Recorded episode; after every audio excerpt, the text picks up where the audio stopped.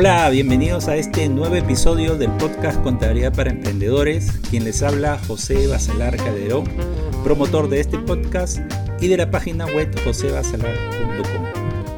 Este es el último episodio del año, por ello en esta oportunidad lo hemos denominado Resumen 2020.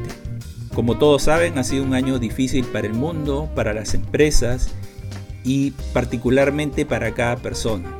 Ha sido un año con pérdidas de vidas humanas, con personas que posiblemente quedarán con secuelas luego de haber superado el COVID-19. Ha habido pérdidas de empleo, disminución de ingresos y cierre de muchos negocios. Sin embargo, como toda crisis, siempre hay luz al final del túnel. Ya estamos cerca de que la población tenga la ansiada vacuna que permita retomar con mayor tranquilidad el porvenir. Y como todo en la vida no es sencillo, es importante que salir adelante con esfuerzo, sacando la garra, como se dice, y buscar alternativas nuevas que permitan superar la coyuntura y evidentemente buscar nuevos horizontes dentro del panorama que se presenta. En este episodio, dado que es un resumen, voy a mencionar aquellos temas generales y específicos que he tenido la oportunidad o que han tenido ustedes la oportunidad de escuchar. Y para los que aún no los han completado, este es un buen episodio para que tengan el panorama general del conocimiento brindado a lo, largo del año. Es importante que para aquellos que nos siguen en Instagram se habrán dado cuenta o han recibido publicaciones a manera de resumen donde agrupo los episodios en seis temas. Seis temas, uno referido a tesorería y finanzas, hay episodios relacionados con ellos, otro ah, relacionado específicamente a los estados financieros, otro sobre gestión empresarial, otro sobre contabilidad, costos y presupuestos y por supuesto episodios que tienen que ver con la coyuntura de la pandemia. Dentro de lo que es el, tema de tesorería y finanzas hemos abordado puntos como la importancia del flujo de caja, la administración del efectivo, la administración de las cuentas por cobrar, la administración de los inventarios, la administración de los pasivos de corto y largo plazo. Todos estos temas son fundamentales para el manejo de los flujos de efectivo dentro de la empresa y sobre todo para obtener esa eficiencia de esos recursos. Después, dentro de lo que es estados financieros, hemos dado los conceptos básicos de qué son los estados financieros, cuáles son y hemos explicado en detalle lo que es un balance general, cuál es la estructura, cómo se denominan las partidas que están incluidas dentro del balance general, el estado de resultados también, la importancia que tiene y qué podemos encontrar dentro de este reporte contable, el de estado de resultados. Hemos hecho una reseña de cuáles son los métodos de análisis de esos estados financieros y también hemos hecho una descripción de quiénes son los usuarios de la información contable y justamente aquellos que van a tener que eh, leer e interpretar las cifras que se exponen en esos estados financieros. Dentro de lo que es la gestión empresarial hemos tratado temas sobre los primeros pasos que tienen que ver con el emprendimiento, la organización de la empresa, los reportes, los tipos de reportes contables. Aquí tenemos tres tipos de reportes contables, reportes operativos, reportes que tienen que ver con la inversión y reportes que tienen que ver con el financiamiento, las características operativas de la empresa, ¿no? dependiendo de qué tipo de industria, si es una empresa comercial, una empresa industrial o una empresa de servicios. Si ¿Es necesario en algún momento de la empresa cambiar la estructura o la organización de la sociedad? Hemos visto el punto de lo que es la reorganización de sociedades y también había un episodio específico sobre diversos problemas que se le pueden presentar a la empresa en los determinados rubros del balance o del estado de resultados. También hemos detallado algunos puntos claves en la gestión empresarial, lo que, qué es lo que el emprendedor, el analista contable o el analista financiero debe siempre tener en cuenta para efectos de comprender la situación financiera y económica de la empresa. Hemos hecho una descripción detallada de qué información proporciona la contabilidad, analizando rubro por rubro del balance del estado de resultados, qué información nos proveen, por qué es útil cada uno de estos conceptos y qué podemos esperar dentro de lo que es la información de la empresa. Hemos visto qué son los KPI o los indicadores de desempeño, aquellos parámetros que se establecen a efectos de ir midiendo a la empresa dentro de lo que es la evolución operativa en el periodo, en el mismo periodo y también respecto de periodos anteriores o años anteriores. Todo esto dentro de lo que es la gestión empresarial. Dentro de lo que es la contabilidad propiamente, y estos son episodios que tal vez van apuntando más a aquellos que siguen la, ciencia contable o la estudian en, más detalle, porque es parte de su carrera. Tenemos una descripción a manera de mapa de la contabilidad de todo lo que aborda el conocimiento o el, saber contabilidad que implica, que es todo lo que ustedes deben de dominar también hemos visto cuáles son los principales tributos que afectan a la empresa. Respecto de los activos fijos hemos visto todo el detalle, qué, tipo de activos hay. Hay activos tangibles, intangibles y los conceptos de desgaste que sufren estos activos fijos denominados depreciación y los métodos que se dan para efectos de llevar la contabilización de este desgaste de, la, de los activos fijos.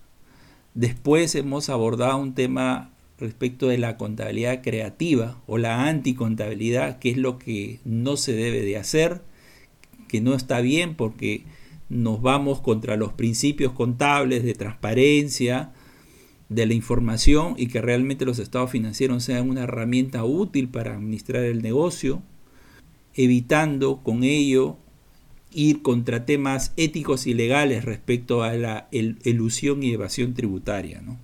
Entonces, como le digo, esto, este es un episodio específico que trata sobre eso, ¿no? la contabilidad creativa o la anticontabilidad, que no debe de ser la contabilidad.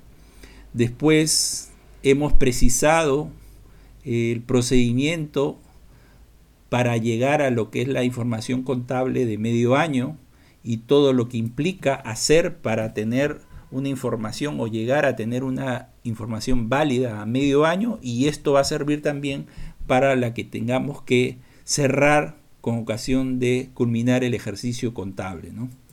Hemos hecho una descripción de cuáles son las cuentas de evaluación, entendiéndose lo que puede ser la desvalorización de existencias, la depreciación, la amortización, la provisión de cobranza dudosa, Hemos tocado temas respecto a los recursos humanos y de qué manera se relaciona respecto a la contabilidad, no solamente respecto del registro y el llevado de la planilla, sino también el efecto financiero y económico que puede tomar determinado tipo de decisiones de cómo yo voy a administrar ese recurso humano dentro de la empresa. Después hemos hecho una descripción detallada de cómo se debe de realizar la toma de inventarios, qué implica todo lo que es un proceso de compras, un proceso de ventas, qué implica realizar un proceso de cierre contable. Ya estamos ya en el mes de diciembre y este es un episodio específico para los contables para que no pierdan el paso respecto de lo que hay que hacer para cerrar la contabilidad, en este caso del año 2020. Entonces estos episodios son más o menos 12 lo que les, he enumerado, eh, son específicos de la labor contable, ¿no? Pero que si eres emprendedor es importante que lo reconozcas para que sepas qué es lo que tiene que hacer eh, eh, el área contable, cuál es el trabajo y el esfuerzo que hace el área contable y de qué manera también las decisiones empresariales que toman afectan a lo que son lo que se va a plasmar dentro de lo que es la contabilidad. Después, en otro de los temas de costos y presupuestos, hemos tratado una descripción, hemos dado una clasificación de los costos, esto en lo, que son los conceptos básicos, qué es un costo, qué es un gasto, cuáles son los, cómo se agrupan estos diferentes tipos de costos, costos variables, costos fijos, costos directos, costos indirectos. Después hemos hecho una descripción de lo que implica elaborar los presupuestos y la importancia que tiene de que una empresa llegue a realizar el presupuesto o, elaborar el presupuesto y dentro de ellos uno de los más importantes o el, que el cuadro final dentro de lo que es la elaboración del presupuesto y a donde se debe plasmar todo lo que nosotros hemos supuesto es el flujo de caja, que lo he mencionado muchas veces y lo sigo mencionando, la importancia que es administrar la empresa con el flujo de caja. No hay empresario, no hay contable, no hay financiero que debe de dominar esta herramienta. Si no la domina, no la hace en la empresa, es muy posible que no solamente el negocio, sino la contabilidad esté con muchas, muchas falencias y, ¿por qué no?, el no utilizarlo puede llevarlo muy pronto a problemas financieros, problemas económicos y tal vez el quiebre de la, de la propia empresa. Es muy importantísimo. Después también hemos hecho una referencia a qué cosa es un producto. También hemos hecho una descripción de todo lo que son los sistemas de costos, los sistemas de costos por órdenes, sistemas de costos por procesos, sistemas de costeo estándar, sistema de costeo por actividades. Estos, aquí se hace una descripción de cada uno de ellos y les explico qué implica cada uno de, eh, estos métodos de costeo. Finalmente tratamos el tema que está tan de moda ahora y que es importante porque es a donde apunta no solamente la contabilidad, las finanzas, sino en general todo lo que es el desarrollo de la información en las décadas siguientes, que es el Big Data. Y en este episodio específico he detallado la relación que hay del Big Data y la contabilidad. Datos cuando usamos la Internet, datos cuando usamos la contabilidad que genera mucha información de lo que ocurre dentro de la empresa y todos son datos. Datos que proporcionamos nosotros también al navegar por Internet y todo eso constituye el Big Data que no es otra cosa que busca que dentro de, esa, de ese mundo de información, de ese mundo de datos, busca detectar patrones y esos patrones utilizarlos de acuerdo a su industria. Y finalmente también uno de los temas que no podía dejar de lado en este año que ha sido complicado es los puntos o los episodios relacionados con la coyuntura de la pandemia. Aquí hemos visto episodios que hemos tratado la empresa en tiempos de emergencia sanitaria, con qué nos hemos encontrado en la, coyuntura, qué es lo que ha ocurrido con las empresas y qué decisiones debemos, hemos debido de tomar para efectos de adecuarnos a la situación reducida de los negocios bajo esta coyuntura sanitaria. Después hemos habido un episodio donde, donde evoco a que los empresarios se hagan la pregunta, ¿qué es lo que tengo que hacer una vez que la eh, pandemia vaya minorando o definitivamente ya después de la vacuna ya haya muchas más posibilidades de seguir desarrollando operativamente el negocio? Y la pregunta es, ¿debo de reiniciar simplemente mis operaciones o debo de reinventarme? Después hemos esbozado algunas herramientas sencillas de lo que la empresa debe de tener como herramientas para reinventarse. Hemos hablado del teletrabajo que ya llegó y se va a quedar, ¿no? El teletrabajo. Entonces la opción del teletrabajo se ha convertido y se convertirá en una modalidad preponderante a diferencia de la presencial que era hasta el 2019. Y finalmente otro de los episodios que tratamos dentro de la coyuntura sanitaria que fue tres maneras de reducir pasivos. Aquí les doy algunas recetas de qué manera podemos superar estas deudas que ya teníamos, esas deudas que nos hemos generado producto para sobrellevar la crisis y qué es lo que podemos hacer para justamente reducir esos pasivos o qué es lo que habría que hacer. Por supuesto, algunas soluciones podrían ser muy dramáticas o traumáticas, pero son pasos que hay que dar necesariamente para ajustar la operatividad de la empresa a lo que realmente eh, la empresa va a desarrollar. Para quienes lo deseen también he preparado una infografía con el detalle de estos episodios por temas. Entonces para quienes deseen pueden este, suscribirse a través del formulario de contacto de la página web solicitando la infografía y yo se los mando inmediatamente esta infografía vía correo electrónico y ahí en esta eh, infografía detallo el tema que les he mencionado. Si es tesorería, le enumero ahí qué episodios me estoy refiriendo para lo que es la tesorería, qué episodios están relacionados con los estados financieros, qué episodios están relacionados con la gestión empresarial, con la contabilidad, con los costos de presupuestos y con la coyuntura de la pandemia, que es lo que acabo de mencionarles. Bien, y entonces tratándose de este episodio resumen, yo también aprovecho en agradecer a esta creciente audiencia porque sí viene creciendo mes a mes y revisando ya las estadísticas a diciembre eh, me doy cuenta que hemos llegado a los 36 mil descargas y esto se ha dado en 42 países. Y respecto a los cursos, como ustedes saben, también yo llevo, tengo cuatro cursos en lo que he preparado desde mediados del año pasado hasta este año, que son fundamentos de contabilidad, análisis de estados financieros, cómo elaborar el flujo de caja y descubre los números de tu empresa. Cuatro cursos con los cuales ustedes van a tener el conocimiento puntual y práctico de todo lo que yo estaba hablando que les va a ayudar, principalmente lo que es reconocer los datos de la información financiera, dado a través de los reportes contables. Ha habido uh, cerca de 270 estudiantes que más o menos son de 21 países, aquellos que han eh, creído en la potencialidad de llevar estos cursos.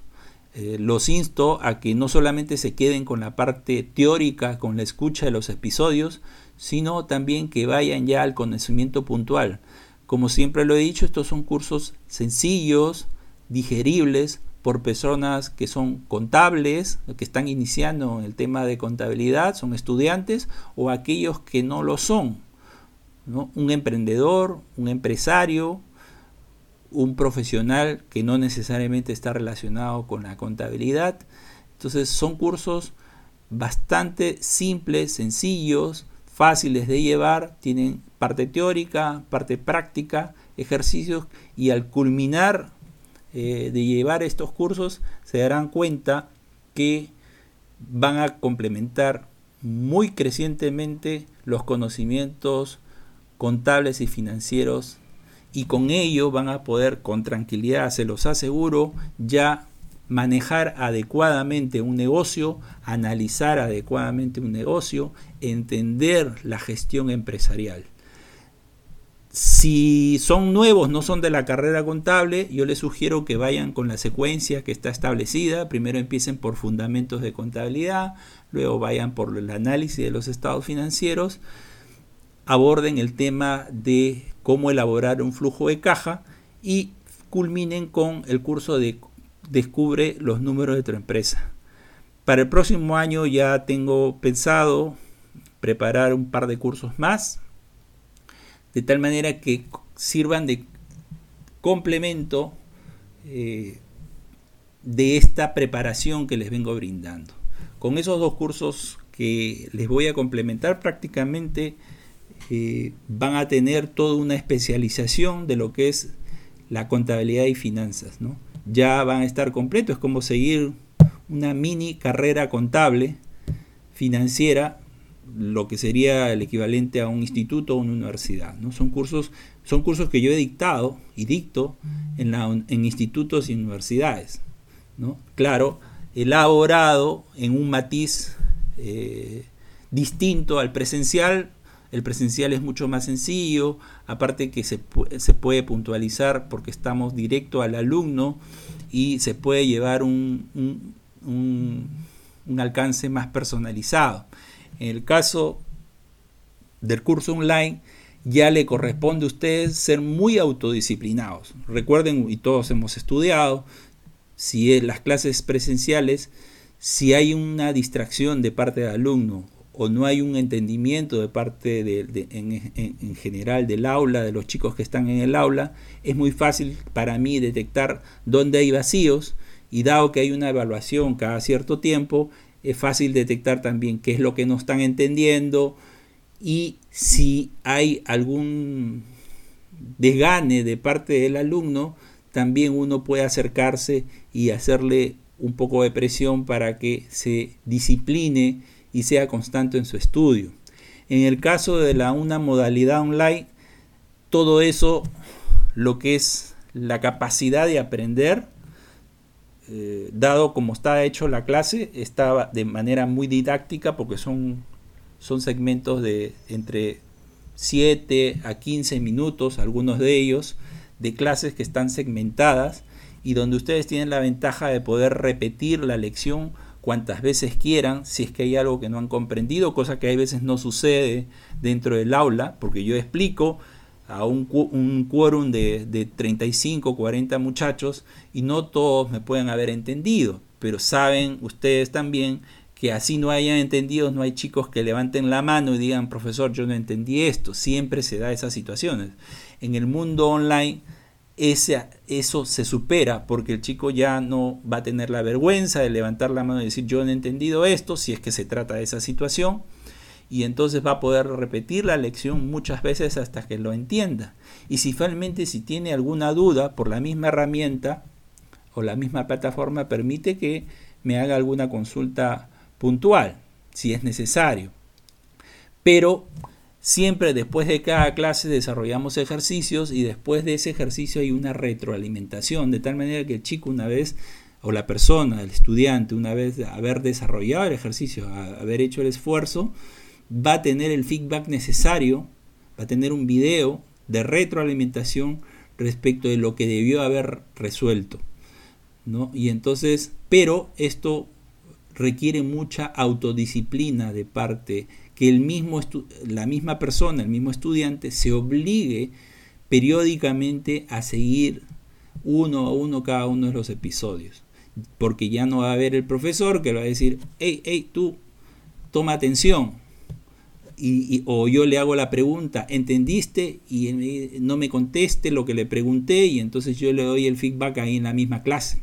Acá no, acá va a poder él repetir el video y obviamente después seguir avanzando hasta llegar al ejercicio, tratar poner todo su esfuerzo en desarrollarlo y finalmente después en otro video tiene el feedback correspondiente.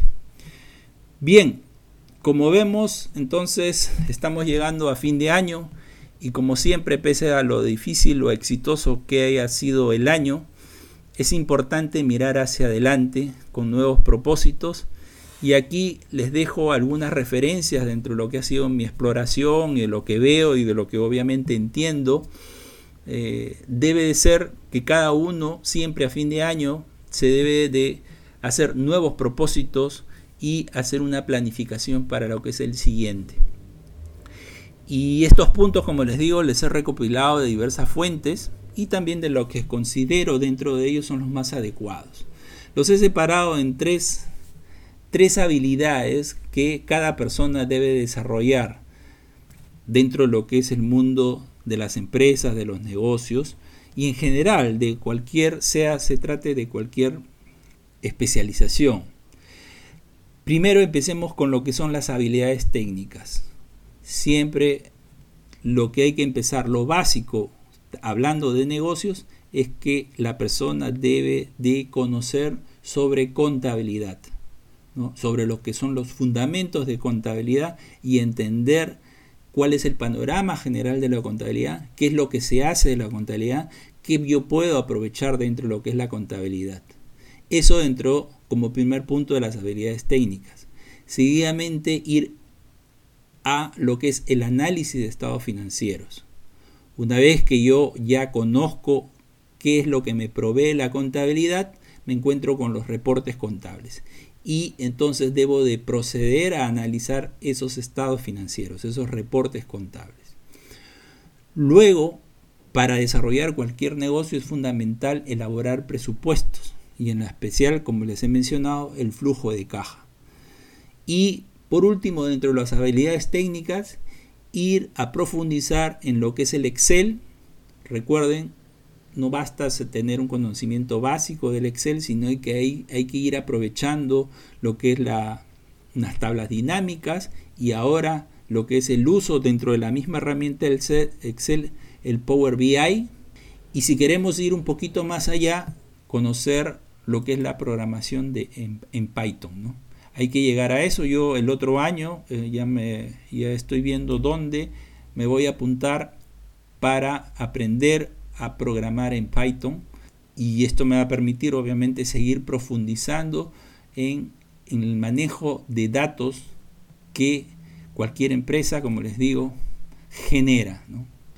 Después tenemos lo que son las habilidades blandas. Aquí debemos de tener una capacidad para hacer el manejo del tiempo, la gestión del tiempo es tan importante. En qué momentos debo de elaborar y esto me pasó a mí eh, en un momento de mi etapa profesional en donde me vi saturado. Yo normalmente suelo ser, ser ordenado, pero siempre hay momentos en donde el día a día te va ganando y entonces, o la presión, el día a día del trabajo también. Esto me sucedió cuando llegué a asumir puestos de gerencia y tenía labores cotidianas del día a día que resolver problemas de la empresa, eh, eh, trato con proveedores, trato con bancos y una serie de situaciones y el trato también operativo del propio área de la empresa que, que estaba a cargo. Y entonces eso me generó todo un tema de productividad y tuve que analizar bien qué herramientas puedo utilizar o qué procesos debo utilizar para gestionar muy bien mi tiempo lo logré y finalmente pude superar esa etapa y de ahí para adelante me ha servido mucho. En algún momento de repente haré un episodio o tal vez de repente prepare un curso cómo pueden ustedes justamente gestionar mejor su tiempo. Me sirvió bastante. Eh, a mí me gusta mucho leer y me leí 3, 4 libros, aparte búsqueda de internet y todo lo demás. Asimilé una serie de informaciones y de toda esa información que asimilé, creé o adopté algunos métodos que son los que me sirven. Algunos los seguí y no me resultaban buenos. No es que el método sea malo, sino que no se adaptaba a lo mío. Lo fui ajustando y finalmente lo afiné de entre todos, afiné, hice una simbiosis ahí de métodos, me lo adapté a mí mismo y ya de ahí para adelante pude superar lo que es la gestión del tiempo en todo lo que era el desarrollo profesional que yo hacía. Después, dentro de las habilidades blandas, también está el manejo del estrés. Recuerden, todos aquellos que son desde estudiantes hasta profesionales, que el estrés es un problema. Pero es un problema que tenemos que saber que lo vamos a tener. O sea, en ningún momento vamos a dejar de estar estresados. Ya, adopten y metan en su cabecita que el estrés está ahí es parte nuestra, tiene que vivir con nosotros, así como tenemos un, brazo, una mano, un pie, bueno, el estrés ya desde el momento que nosotros tenemos que, que asumir alguna responsabilidad como estudiante, como profesional o como empresario, el estrés está ahí y es parte nuestra. Entonces, en lugar de tenerlo como un enemigo, porque si tú lo tienes como un enemigo, vas a tener problemas, porque vas a estar en constante lucha. Vas a dejar, vas a perder tiempo, vas a dejar de ser productivo y probablemente te afecte ya tu desarrollo psicológico, emocional y con tu entorno. Entonces es mejor que el estrés lo hagas tu amigo, lo asumas como parte de y entonces de esa manera lo vas a hacer un aliado para que justamente puedas mejorar tu productividad. Dentro de las otras habilidades blandas tenemos lo que es la comunicación escrita y verbal. Siempre hay que tender, sobre todo, a tener una buena comunicación escrita. Recuerden, ahora muy poco hablamos, chateamos, escribimos correo electrónico, probablemente tengamos que ejercer, eh, desarrollar informes y entonces debo de tender a desarrollar una comunicación escrita cada vez mejor. De igual manera, también comunicación verbal, tan importante ahora para tener ese contacto preciso con nuestro entorno. Dentro de las habilidades está la toma de decisiones. Siempre, desde que nos levantamos hasta que nos acostamos, tomamos decisiones. Y en todo ese transcurso del día hay decisiones en la casa, hay decisiones en el trabajo, hay decisiones cuando hasta cuando vamos de vacaciones. Y entonces el tomar decisiones, el, el desarrollar esa habilidad para tomar buenas decisiones requiere ir adquiriendo pericias, capacidad de análisis, que es otro que se desarrolla en lo que son las habilidades para aprender, la resolución de problemas es algo que se requiere ahora muy importante. Les acabo de hablar, estamos en una crisis y todavía falta un poco más de esta crisis y esos son problemas.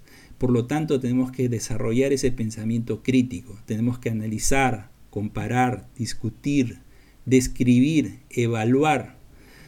¿no? Todo eso es importante para resolver problemas, ¿no? tener un pensamiento crítico. Y para desarrollar es, y, resolver este problema una vez que ya hemos analizado, comparado, discutido y evaluado, pues lo que tenemos que hacer es poner nuestros cinco sentidos y desarrollar nuestra creatividad para poder salir de ese problema. Buscar cuáles son los problemas, dónde está la coyuntura, qué es lo que tenemos que resolver, finalmente desarrollar la creatividad para superar ese inconveniente. Las empresas han tenido que, al cierre de los negocios, han tenido que comenzar a, a ver, oye, si ya no puedo funcionar con el 60 o 40% de aforo o, o, con mis empleados fuera de la oficina, ¿qué es lo que tengo que hacer? para que no me afecte financieramente y no me afecte operativamente y tal vez como ha sido en algunos negocios que la crisis ha sido un boom y ahí tenemos las tecnológicas Apple Amazon sobre todo Amazon que ha crecido tremendamente y todo lo que tenga que ver la, esta herramienta Zoom que todos usamos ahora cuesta una millonada está por entrar entiendo en bolsa y estamos hablando de miles de millones entonces la creatividad es algo muy importante de igual manera que la resolución de problemas otra de las habilidades para aprender necesitamos la comunicación. Nuevamente digo, la comunicación es importante y esa comunicación, ¿cómo la cultivamos? Leyendo. Leyendo nos va a permitir desarrollar nuevas ideas y también tener la comprensión, desarrollar esa comprensión, esa capacidad de comprensión que nos va a permitir cultivar hacia adentro nuestra capacidad expresiva y con ello vamos a poder comunicar nuestros deseos, nuestras necesidades al entorno en donde queramos desarrollar. Finalmente, algo muy importante, lo que son las habilidades aprender, para aprender y que nos, nos sirve para las otras habilidades blandas y las habilidades técnicas, es el trabajo colaborativo, aprender a trabajar colaborativamente. Ahora que hemos tenido que trabajar online, hemos tenido que desarrollar determinadas habilidades para que no teniendo ese contacto presencial en la oficina con nuestros compañeros o con nuestros jefes, hemos tenido que ver de qué manera, ahí tenemos que haber, ser sido creativos luego de haber examinado qué problemas tenemos y cómo enfocamos ahora nuestro trabajo bajo esta nueva línea de comunicación, que sea más fructífera. Bien, entonces ahí les dejo estos puntos, habilidades técnicas, habilidades blandas y habilidades para aprender, que son las que debemos de abocarnos como propósito en el siguiente año, en este 2021 que viene, desarrollarlas o potenciarlas, si es que ya algunas ya las venimos eh, dominando. Muy bien, nada más, les deseo unas felices fiestas, feliz Navidad, que la pasen dentro de la coyuntura muy bien con la familia y que el próximo año, el 2021, sea de desarrollo profesional y personal.